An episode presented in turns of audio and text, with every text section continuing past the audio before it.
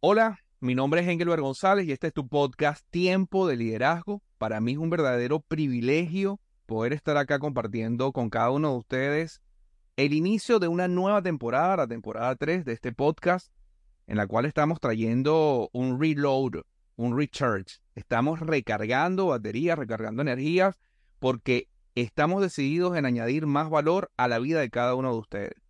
No solamente en la formación y el desarrollo de líderes, directores de empresa, CEO, gerentes de todos los niveles, directores, vicepresidentes, sino también a aquellos que están llamados a ser líderes comunitarios, líderes institucionales, líderes ministeriales, todos aquellos que tengan la inquietud de poder hacer algo nuevo y mejor por este planeta por el cual estamos viviendo, por tu comunidad, por tu familia, queremos añadirte valor. Antes de pasar a nuestra intro, quiero presentarles a un invitado que creo que no va a ser solamente un invitado de, un episodio, sino seguramente que va a estar haciendo vida con nosotros. Él es Kevin Rojas. Voy a permitirle que se presente rápidamente, luego voy a hablar un poco más acerca de él. Pero por ahora, Kevin, bienvenido. Quiero, por favor, que, que te puedas presentar allí y que la gente te pueda conocer. Hola Engelbert, un saludo a toda la audiencia, la verdad muy emocionado y agradecido por tu invitación a formar parte de este proyecto podcast Tiempo de Liderazgo. Eh, la verdad, me complace muchísimo acompañarte en esta oportunidad. Bueno, breve, conciso, preciso, diría un amigo nuestro. Hoy estamos iniciando esta temporada y estamos em, haciendo lo que creemos. El trabajo en equipo es mucho mejor que trabajar individualmente si queremos hacer cosas grandes y llegar a grandes propósitos, grandes metas, necesitamos contar con un equipo y con un equipo idóneo, por cierto. Y desde hace algún tiempo, Kavis ha tenido la inquietud de formar parte de este equipo y yo he tenido la inquietud de que él forme parte de nuestro equipo de tiempo de liderazgo y hoy se está haciendo real justamente en la apertura de esta tercera temporada. Hoy traemos un tema bien interesante, crisis generados por los toderos, pero vamos a hacer una discusión acerca de esta crisis este es un capítulo de mi libro Reflexiones de Liderazgo. Como la mayoría de ustedes sabe, en el mes de octubre de 2023, por fin pude lanzar mi libro, un libro que duró algunos años pudiendo terminar de editarlo, de revisarlo, de actualizarlo, y ya está en las manos de cada uno de ustedes a través de Amazon, donde pueden comprarlo tanto en libro impreso como en ebook. También a través de Mercado Libre en Argentina lo podés comprar en impreso y también a través de Google Playbook. Pronto vamos a estar hablando un poco más de cómo van a llegar los libros al resto de América Latina, pero por ahora en Europa, Asia, Oceanía, Estados Unidos pueden comprar el libro a través de Amazon. Para mí es un privilegio. Damos la bienvenida nuevamente a este episodio 1 de la tercera temporada y volvemos enseguida con tu tiempo de liderazgo. Bienvenidos a Tiempo de Liderazgo el podcast para líderes que desafiará tus límites. Si tienes una posición de liderazgo y querés llegar a un nuevo nivel o siempre quisiste liderar y querés construir bases sólidas, este podcast es para vos. De la mano de Engelbert González, coach y mentor de líderes de excelencia con más de 30 años de experiencia en el mundo empresarial, vas a aprender cómo hacer de tu liderazgo una virtud, un estilo de vida. Episodio va a ser un granito de arena para tu formación y desarrollo. Así que bienvenidos a Tiempo de Liderazgo. Bueno, como les hemos dicho, hoy quisimos traer un tema muy interesante para el inicio de esta tercera temporada sobre lo que he llamado el síndrome del todero. Por allí me gusta pensar y me gusta decir que a veces las cosas simples son mejores que las complicadas y que a veces eh, saber hacer muy, muy bien una cosa o, una acción o una especialización resulta mucho más productivo que saber hacer muchas cosas a la vez, ¿no? Los toderos son aquellas personas que quieren hacer de todo, que creen que hacen de todo, y vamos a hablar un poco acerca de eso en, unos minutos, pero yo quería en principio poder, una vez más, dar la bienvenida a Kavis. Quiero hacer formalmente, quiero poder presentarles entonces a Kavis Rojas. Él es entrenador certificado y coach. Eh, también certificado a través del proyecto de John Maxwell, de Maxwell Leadership, la Fundación Un Millón de Líderes para América Latina. Además, es licenciado en Comercio Internacional y Aduanas. Durante los últimos 13 años, Kevin ha trabajado en una empresa multinacional muy reconocida dentro del sector de cadena de suministros y ha desempeñado cargos de ejecutivo y actualmente está en los cargos altos ejecutivos en Alemania. Ha formado parte del equipo de esta transnacional en Venezuela, en Colombia, en Jordania y ahora está en la ciudad de Hamburgo, en Alemania. Es un chico, un hombre ya casado, altamente profesional, comprometido con la excelencia y para mí, por supuesto, es un privilegio poder tenerlo conmigo y con nosotros acá a través de este podcast porque estoy seguro que va a añadir valor a la vida de cada uno de ustedes que va a escucharlo, que va a verlo a través de nuestro canal de YouTube. Te recuerdo que este podcast es grabado en video y en audio. Sale a través de mi canal de YouTube en directo y también a través de Spotify, Music, Podcast, eh, de Amazon, también a través de Google Podcast, iVoox y iTunes, donde ustedes van a poderlo tener de una manera gratuita. En mi página web engelbergonzalez.com y en mi blog tiempodelirajo.com, que lo puedes tener acá abajo, vas a poder también acercarte para que puedas escuchar cada uno de estos episodios. Kavis, ¿qué te parece el podcast Tiempo de Liderazgo? ¿Qué te parece este inicio? ¿Qué quisieras hacer por la vida de aquellos que te van a ver, que te van a escuchar, que nos van a compartir, que nos van a preguntar? ¿Y cómo crees que nosotros podemos iniciar entonces esta nueva temporada con este tema tan controversial como lo es el síndrome del todero? Bueno, Engelbert, como, como bien lo decías, eh, hay, varias metas que compartimos, que hemos compartido a, lo largo de los años eh, desde que nos conocemos. Y yo creo que la principal ha sido el, de añadir valor a las personas.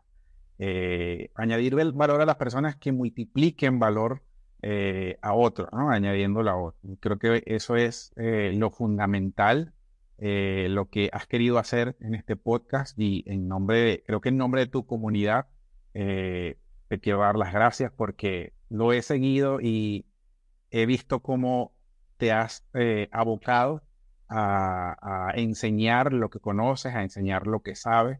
Y creo que es la idea de, este podcast, que podamos darle continuidad a eso, eh, que se sigan sumando personas, que todo aquel que nos vea, que nos escuche, pueda enriquecerse, pueda crecer eh, como persona, como líder y, estamos aquí preparados para, para, aportar valor, para agregar valor a otros eh, que multipliquen ese valor. Kevin, una pregunta. ¿Vos tenías por allí o, sigues teniendo una marca que estaba sacando tips de liderazgo? Eh, ¿Aún estás escribiendo a través de, de Twitter, que ahora es x.com? ¿Sigues escribiendo artículos de liderazgo, etcétera? Sí, correcto. Eh, básicamente está conectado con lo que yo hago con marca personal, pero sí, todavía eh, a través de arroba tips de liderazgo en Twitter sacamos eh, información para añadir valor a las personas. Excelente, excelente. Bueno, sin más creo que tenemos una discusión muy interesante, una discusión muy interesante acerca de lo que es el síndrome del todero. Quiero tal vez iniciar un poquito, quiero explicar un poco de dónde saqué yo esto del síndrome del todero. Van a estar viendo ahí algunas imágenes sobre el libro, sobre el libro de reflexiones de liderazgo, etc. Hace algunos años vi de primera mano a una persona tocar varios instrumentos. Esta persona estaba tocando unos ocho instrumentos al mismo tiempo, estaba en la calle. Eh, recuerdo que estaba tocando una especie de, de, de, de cuatrico, de guitarra pequeña, y tenía unas cornetas en los codos, y tenía este, con el talón le daba un tamborcito atrás, en la cabeza iba llegando como una pandereta, como unos platillos también, en el otro tobillo. Entonces, yo conté los instrumentos y conté como ocho, y me llamó la atención de tal manera que me sentí identificado. Voy a explicar un poco. Eh, yo tengo muchos años en el mundo corporativo, un poco más de 34 años, y tengo 25 años como como profesional. Fui capacitado, fui preparado en áreas de supervisión, de liderazgo, de gerencia corporativa. No es algo que aprendí empíricamente, sino que lo aprendí estudiando. Tengo cursos en Harvard Business Publishing que es una mano de Harvard Business School, donde vi un montón de certificaciones, estudié una, una especialización en gerencia corporativa en Preston University, en el estado de Wyoming, en los Estados Unidos. Y me llamó la atención porque, a pesar de que yo soy un tipo sumamente organizado y me gusta delegar, creo que vos sabés que me gusta mucho delegar, me gusta agarrar la papa caliente y pasarla, este, este hombre me, me hizo recordar mi pasado y me hizo recordar a muchos gerentes, muchos emprendedores, muchos dueños de empresa que quieren hacer todo, ¿no? Quieren este, tener la pandereta de un lado, tener la bocina del otro, la guitarra del otro, ¿no? Quieren tratar de hacer todo dentro de la empresa. De hecho, hay algunos que piensan que es la mejor manera de, de hacer negocios, hacer de todo, sin saber que se pierde la efectividad y la eficacia. Así que en el 2000, aproximadamente 2012, 2013, vi a este hombre. Y en el 2015 escribí mi primer artículo sobre el todero. Y posteriormente, por supuesto, pude mejorarlo, filtrarlo para ponerlo hoy día en mi libro. Entonces, explico, la palabra todero técnicamente es utilizada en un solo país, un par de países dicen todero. Básicamente es en Colombia, todero es una persona que hace de todo por la Real Academia. Yo cuando escribí el término todero, quiero ser honesto, creí que lo estaba inventando. Dije, bueno, se me ocurre la palabra todero. Me gusta escribir palabras extrañas y, e ir haciendo conceptos extraños. Pero el punto es que en esta discusión que quisiera tener con vos, Kavis, quisiera saber, ya que creo que leíste el capítulo del libro, ¿qué opinas acerca de los toderos? ¿Qué opinas acerca de cómo pueden impactar positivo o negativamente nuestras organizaciones? ¿Y qué crees acerca de, del tema del todero? Sí, bueno, mira, partiendo de, lo que pudiéramos definir como, como un todero, como tú lo decías, eh, es una persona que le gusta abarcar mucho. Eh, es una persona que quiere estar involucrada en cada una de las partes de los detalles de algo, eh, de un trabajo, de un proyecto. en muchas ocasiones son proyectos organizacionales, muchas otras veces son proyectos personales, pero en general un todero es esa persona que quiere y siente la necesidad de llevar a cabo por sí misma eh, todas o al menos la mayoría de las tareas en un determinado proyecto. Eh, ahora, si hablamos en el contexto de los equipos de trabajo, pues los efectos de las decisiones de un todero pueden llegar a ser muy perjudiciales para, para una organización. Y justamente creo que son las personas que actúan de esa manera quienes eh, pueden llegar a sufrir mucho desde el punto de vista emocional, sobre todo. Em, y, realmente, mira, sí, tengo que ser honesto también. Eh, yo creo que todos en alguna oportunidad hemos sido toderos. Eh, yo hablo por mí mismo, yo he sido todero muchas veces. y lo que queremos al abordar este tema no es lanzar un juicio sobre nadie, sino más bien buscar eh, ayudar e identificar ciertas conductas, actitudes que, quizás nos estén alejando de alcanzar nuestros objetivos. Entonces, sí, yo he sido todero muchas veces. Eh, me ha tocado eh, asumir muchas responsabilidades. E incluso muchas veces he asumido responsabilidades que nadie me ha otorgado y las he tomado como propias. Y por diversas causas, por diversas causas que, ya vamos a hablar de algunas, ¿no? Entonces, evidentemente esa actitud muchas veces eh, proyecta que eres una persona capaz, ¿no? Eh, una persona que puede resolver cualquier situación, cualquier problema, eh, y no quiere decir que no lo, lo seas, pero muchas veces estamos haciendo que otros no pongan en práctica también las habilidades que tienen. Eh, entonces terminamos de cierta forma opacando a otros, ¿no? Y obviamente eh, en muchas ocasiones el resto de los miembros de, un equipo eh, terminan resignándose, dándose por, vencido porque el todero lo hace todo y, de, de cierta forma también lavándose las manos de algunas responsabilidades en caso de que algo salga mal. Entonces, más o menos esa es la idea. Claro, yo, yo creo que lo que está subyacente en el todero sin querer faltarle respeto a, nuestras madres, nuestras abuelas, por favor, pero es allí en la casa donde regularmente nace el todero, ¿no? La abuelita que dice, estoy lavando, por ahí por cierto, hay un comercial en las redes sociales muy, muy cómico de la abuelita que le dice al muchacho, por favor, lava, arregla tu ropa. Y cuando el muchacho va a arreglar la ropa, la, abuelita ya la está terminando de arreglar. Y le dice, no, no, anda a limpiar el piso.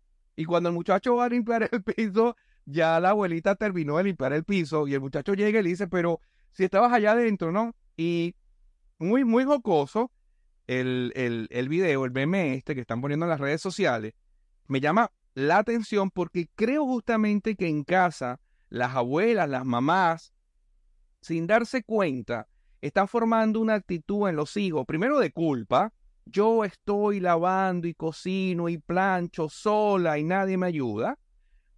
Eh, y segundo, tratando de heredar a través de la culpa que la gente termina haciendo algunas cosas. Pero, voy a ser muy claro con esto, regularmente la persona que se queja, que trata de sembrarle culpa a los hijos de que están haciendo todo, no permiten que los hijos, y cuando hablo de hijos, hablo de hijos e hijas, hagan algo en la casa. ¿Verdad? Porque no saben hacerlo. Nadie lava los trastes o nadie lava los platos sucios como yo. Nadie limpia la casa como yo. Entonces, te la mando a limpiar, pero al final lo tengo que limpiar yo.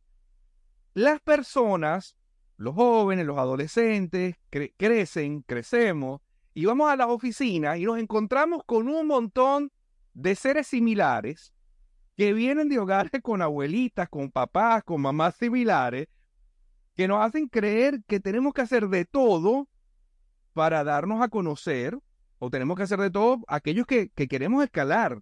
Como vos decías ahora, hay algunos que la toman más fácil y dicen, ah, vos querés hacer todo, hacelo. Yo me quedo acá atrás, ¿no? Del backstage.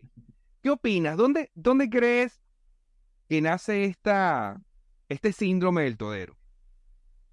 Bueno, mira, eh, yo creo que hay muchas causas, eh, puede haber muchas causas, muchas veces eh, hablo de nuevo desde mi experiencia, tenemos la tendencia a veces a juzgar, ¿sí? A juzgar por las apariencias o por las primeras impresiones. Entonces, al principio solemos colocar etiquetas en algunas personas y decimos, no, mira, yo no creo que yo pueda delegar esta tarea o esta función a fulano, por ejemplo. O fulano no podría completar una tarea como esta, eh, como yo lo haría, como tú lo decías ahorita. Y de nuevo, yo creo que estamos opacando a alguien que quizá pueda darnos resultados increíbles. Por otro lado, a veces también eh, eh, nos basamos, nos bas- aparte de que nos basamos en primeras apariencias, eh, a veces también nos basamos en nuestra propia experiencia, en nuestro conocimiento. O sea, decimos eh, exactamente lo mismo, ¿no? Yo, yo conozco a fulano y sé que no va a llevar a cabo esta tarea como lo haría yo. Eh, creo también que, muchas veces, sobre todo en, en la cultura latinoamericana, eh, me he topado con varias empresas que realmente están buscando contratar a un todero eh, lo cual pues obviamente habla muy mal de la organización de las empresas. Eh, ese, ese aspecto cultural, como, como te digo, eh, se estila mucho también dar más valor a alguien que demuestra que puede hacer muchas cosas, a alguien con muchas capacidades. Y también está el caso, por ejemplo, de los líderes emprendedores que, que tú y yo conocemos, quienes al comienzo y a veces por muchos años les toca ser administrativo, operativo, vendedores, atención al cliente. Eh, entonces creo que eh, una de las cosas que debemos tener en cuenta es que si bien es cierto que, hay personas que tienen la capacidad de abarcar mucho y, hacer más cosas, eh, no menos cierto es que no lo podemos hacer todo, porque al final somos limitados y conforme vayamos avanzando en, en nuestro, en nuestras vidas, en nuestras organizaciones, en nuestros emprendimientos, eh, debemos permitir que otros eh, entren en esa dinámica de- del trabajo que nos permite Claro. obtener mejores resultados. Eh, Claro. Mucha gente, yo conozco mucha gente que dice, prefiero hacer las cosas por por mí mismo, porque si le pido a alguien que, alguien más que las haga, el proceso se termina retrasando y nos retrasamos todo. Y está bien, yo no digo que, que, que no sea así, no, no lo pongo en duda, pero lo que eso realmente está indicando es que probablemente lo que necesitamos es, en lugar de continuar una sola persona haciéndolo todo eh, y desgastándose, porque al final eso produce un desgaste, eh, es que debemos entrenar, capacitar a otros, invertir tiempo en otros para que puedan ellos también participar de las labores. Claro, obvio. De hecho, hay un problema subyacente, no lo vamos a tocar acá, pero cuando alguien dice prefiero hacerlo yo que delegarlo, no solamente ahí está el síndrome del todero ahí puesto, sino que hay un grave problema de delegación y hay un grave problema de entrenamiento. El líder, el gerente, el vicepresidente, el CEO, deben aprender a delegar y deben aprender a entrenar a la próxima generación ejecutiva. No vamos a entrar en ese tema ahora. Por ahí tuve un podcast, eh, tuve un episodio durante esta temporada que hablaba acerca de lo que era ser gerente y hablaba de operatividad versus ejecutividad. Hoy no vamos a hablar de eso, pero ciertamente los toderos eh, suelen, suelen generar muchas más crisis y más este, repercusiones negativas contra la empresa, contra lo que la empresa está buscando como el objetivo de la organización, en lugar de beneficio. dijiste algo cierto, ¿sabes? Que en el béisbol en el béisbol se llama utility a un jugador que tiene tremendas capacidades para jugar el shortstop, para ser pitcher. Ahora hay un japonés que se me acaba de olvidar el nombre, no, no, no he seguido, no he seguido con, con, con, gran cercanía en las grandes ligas este año, a pesar de que Miguel Cabrera acaba de retirarse. Pero hay un japonés que el hombre es un pitcher de otro mundo, ¿verdad? Él viene de otro planeta y es un bateador de otro planeta más lejano todavía, ¿no? Creo que eh, Ohai, si no me equivoco, es, el nombre de este, de este jugador. Sin embargo, él está cumpliendo un doble rol. No está jugando todas las posiciones, todas las nueve posiciones. El utility es una persona joven que tiene cierta versatilidad, que los equipos lo requieren por diferentes circunstancias, en diferentes momentos muy específicos, pero no necesariamente va a ser una carrera en eso. O sea, el que es bateador va a tener una carrera de bateador, igual que en el fútbol, el que es goleador va a tener una carrera de goleador, no lo van a poner en la defensa. Recuerdo que a finales de los años 90 había un jugador de Alemania, casualmente Lothar Mateus, y creo que ese mundial lo pierde Alemania porque decidieron poner a Lothar Mateus de algo así como último hombre, de líbero. O sea, Lothar Mateus tenía que salir desde atrás con el balón para armar juego y creo que quemaron a Alemania en ese, en ese mundial. Ahora, en las empresas funciona similar. Probablemente tengas alguna persona que tenga varias virtudes, sepa de números, sepa de leyes, sepa leer, sepa interpretar, sepa hablar, sepa vender, sepa atender clientes, pero no vas a poder eh, utilizarlo al 100% en algo porque lo estás utilizando 10% en diferentes cosas y tal vez alguna de ellas no sea tan bueno. La especialización es clave. No, sé qué, qué opinas, pero la especialización es clave. ¿Te oigo?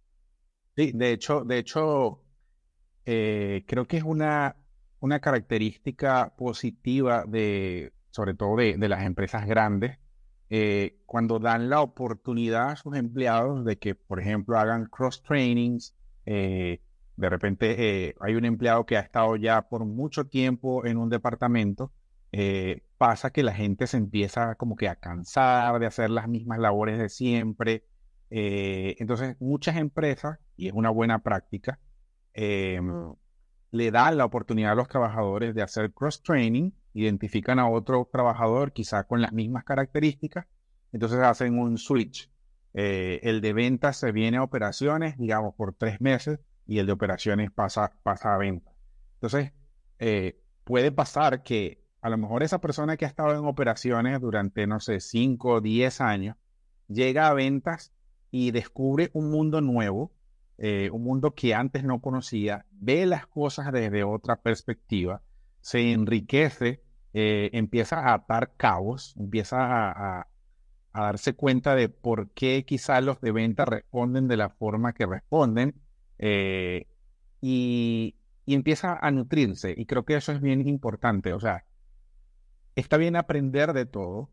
Está bien que, de hecho, un, líder eh, debe estar en la, en la, digamos, obligación de estar informado, de aprender de distintas ramas, eh, pero efectivamente tiene que especializarse en alguna. Hay alguna que quizá le va a llamar más la atención y ahí es donde debe enfocarse y es donde debe invertir la mayor cantidad de su tiempo y dejar el resto para aquellos potenciales líderes a quienes, eh, quienes pueden encontrar allí en esos lugares su, su razón de ser.